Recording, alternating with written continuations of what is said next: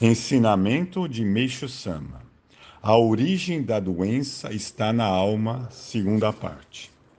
Assim, o aparecimento da própria doença ocorre em uma parte da alma, que é a milésima parte do espírito, que, por sua vez, move o corpo físico.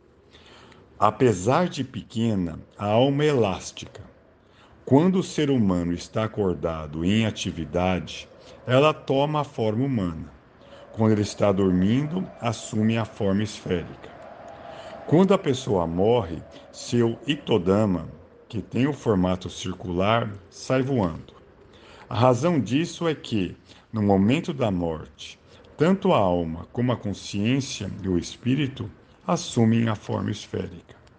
Ocasionalmente, esta forma fica visível porque adquire luminosidade. O aparecimento de doença em uma parte da alma, a qual tem o formato humano, significa, na verdade, que ali está nublado, ou seja, a luz desta parte está mais escassa. Isso se reflete na consciência, no espírito e, por fim, no corpo físico, na forma de doença.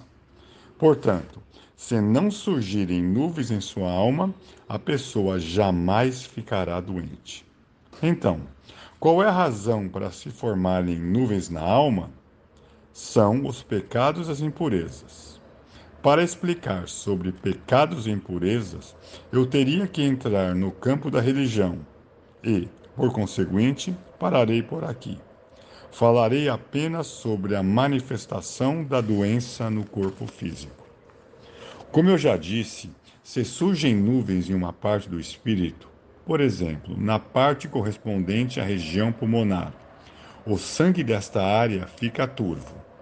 Se esta turbidez aumentar, o sangue se transforma em pus. O sangue turbo vira hemoptise ou escarro com sangue. Já a substância purulenta se transforma em catarro. O catarro com forte odor é decorrente de substância purulenta antiga.